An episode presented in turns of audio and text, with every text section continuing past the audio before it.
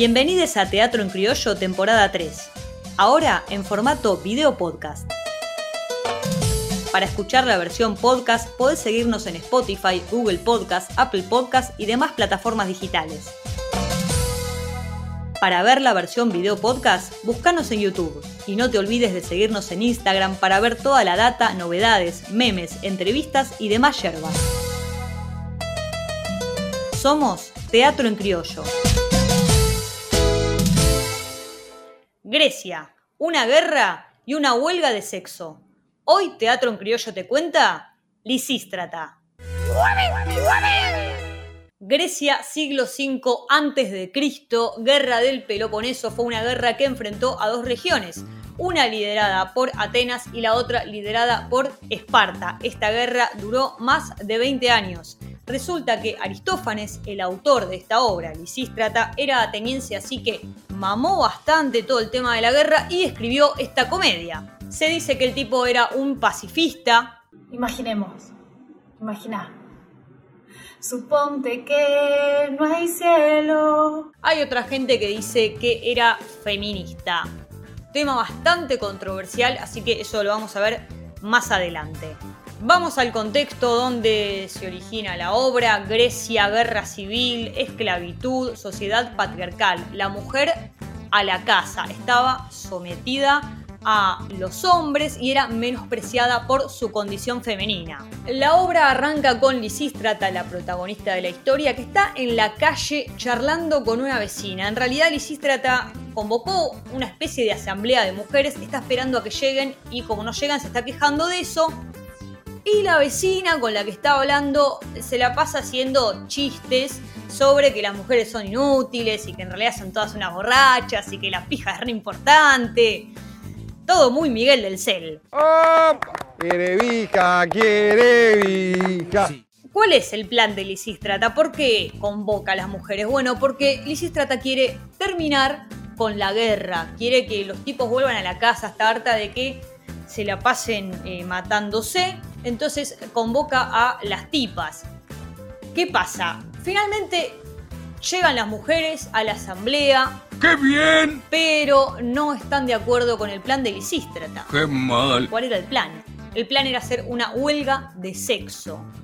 O sea, negarle el, el sexo a los maridos, lo que, digamos, es una desobediencia civil, pero el tema es que eh, algunas mujeres no estaban de acuerdo porque no podían concebir la idea de estar sin coger. ¡Ah! Un montón, pero bueno. Después de todo, tengo apetitos normales, Homero. Creo que la entiendo. Estamos hablando de comida, ¿verdad? Yo no. ¡Qué bien! Yo tampoco. Es de sexo, ¿no? Sí. Ay, ahora ya entendí. La parte positiva es que al final Trata las convence y todo piola. La idea era entonces calentar a los maridos y dejarlos kenchi o, como se dice, calentar la pava y no tomarse el mate, frase machirula argentina.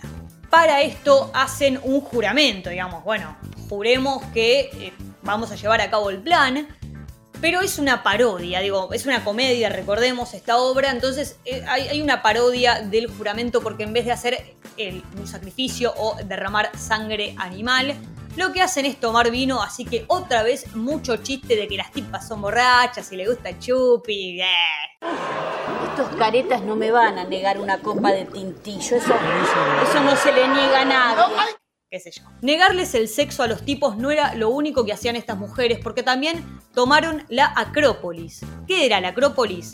Era un lugar sagrado que estaba en lo más alto de la ciudad y era donde estaba la papota. O sea, que las minas se meten en la Acrópolis, cierran con llave, no dejan entrar a los tipos y ellas pasan a tener el control administrativo de la ciudad. ¿Qué pasa? Hay una inversión de roles porque los tipos entonces no pueden entrar a la Acrópolis, las minas no están en la casa, entonces ellos tienen que hacer los quehaceres domésticos, tienen que, cuidar a los niños, o sea, todo el trabajo no pago que hacían las mujeres, lo tienen que hacer ellos y encima están sin sexo. Y ellas toman la Acrópolis como símbolo de la toma del poder del espacio público y de la ciudad. El tema es que los tipos no es que se quedan de brazos cruzados, sino que intentan entrar a la Acrópolis, pero las pibas ahí se unen, si tocan a una, no tocan a todas, y los tipos se van a llevar al campito. Salía re bien el plan, ¿no? Venía muy bien el plan de Lisístrata, pero hay un par de minas que se empiezan a escapar para coger con sus maridos a escondidas. Tipo plan de cuarentena, bueno, igual, venía como ya desde Lisístrata, desde, Grecia venía eso. Lisístrata, por suerte, logra que las mujeres se vuelvan a unir y sigan el plan cuando les lee un oráculo que a Lisístrata le venía muy bien porque lo que decía era que las mujeres tenían que estar unidas y no se tenían que pelear entre ellas. Onda, sororidad, hermana. Mira ahí. Los tipos de las regiones eh, que estaban enfrentadas empiezan a hablar entre ellos, o sea, el plan de Lisistrata funciona porque no se aguantan más esto de no coger y de encima estar en la casa haciendo los quehaceres domésticos. Y hablan entre ellos y dicen, bueno, ya fue, terminemos con la guerra, firmemos la paz y todo piola. Para esto hablan con Lisístrata y le dicen, bueno, vamos a hacer un acto de conciliación. Y lo hacen. Este acto de conciliación también es una parodia, porque, por ejemplo, hay un personaje llamado Conciliación, que es una mujer muda que está desnuda. Así que mientras Lisístrata da las razones para terminar con la guerra, los tipos no hacen más que comentar sobre la mina que está desnuda, eh, está re buena, eh, viste las tetas que tiene, eh, mamita con ese culo venía a cagar a casa y esas cosas. Así que chiste sexista va, chiste sexista viene, los tipos se reconcilian, se reparten un par de territorios, vuelven a entrar a la Acrópolis, digo, firman la paz, todo piola, se van con sus esposas, después hacen una fiesta, se rechupan, todo bien y se restablece el orden patriarcal.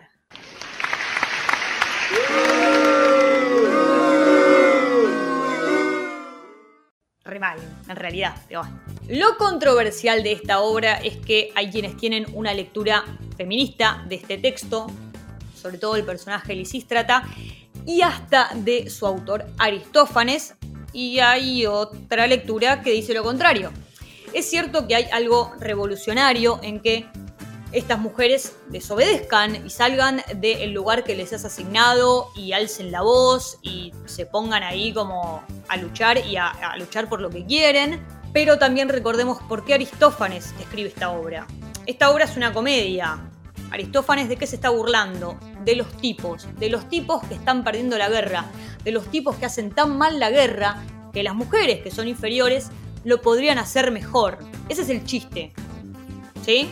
O sea que, mm, no sé si es tan feminista. Otra cosa que hay es que las mujeres lo único que parece que tienen para pelear es su lugar de objeto sexual masculino. A ver, podría leerse de alguna manera eh, que, esto lo pienso yo, ¿no? Que por ahí la mujer, con el lugar que le asignan, lo resignifica de alguna manera, como que le da una vuelta de tuerca, ponele, y dice como, bueno, Empieza el matriarcado. voy a tomar este lugar que vos me diste y lo voy a usar como arma.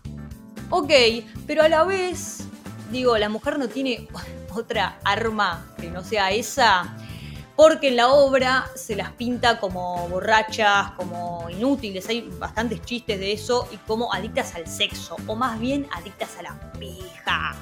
Pija, pija, pija, queremos pija. Bastante fálico todo. Bueno. Y lo último es el final. O sea, durante todo el transcurso de la obra, las minas se organizan para conseguir lo que quieren. El tema es que en el final lo que sucede es que una vez que consiguieron que termine la paz, se restaura el orden perdido. O sea, vuelve el orden patriarcal. Qué sé yo, no me cabe. Yo no la escribí igual. En fin, Lisístrata. Una comedia que parece feminista, pero termina siendo bastante machista. Tener que leer todas esas obras sería una verdadera tragedia.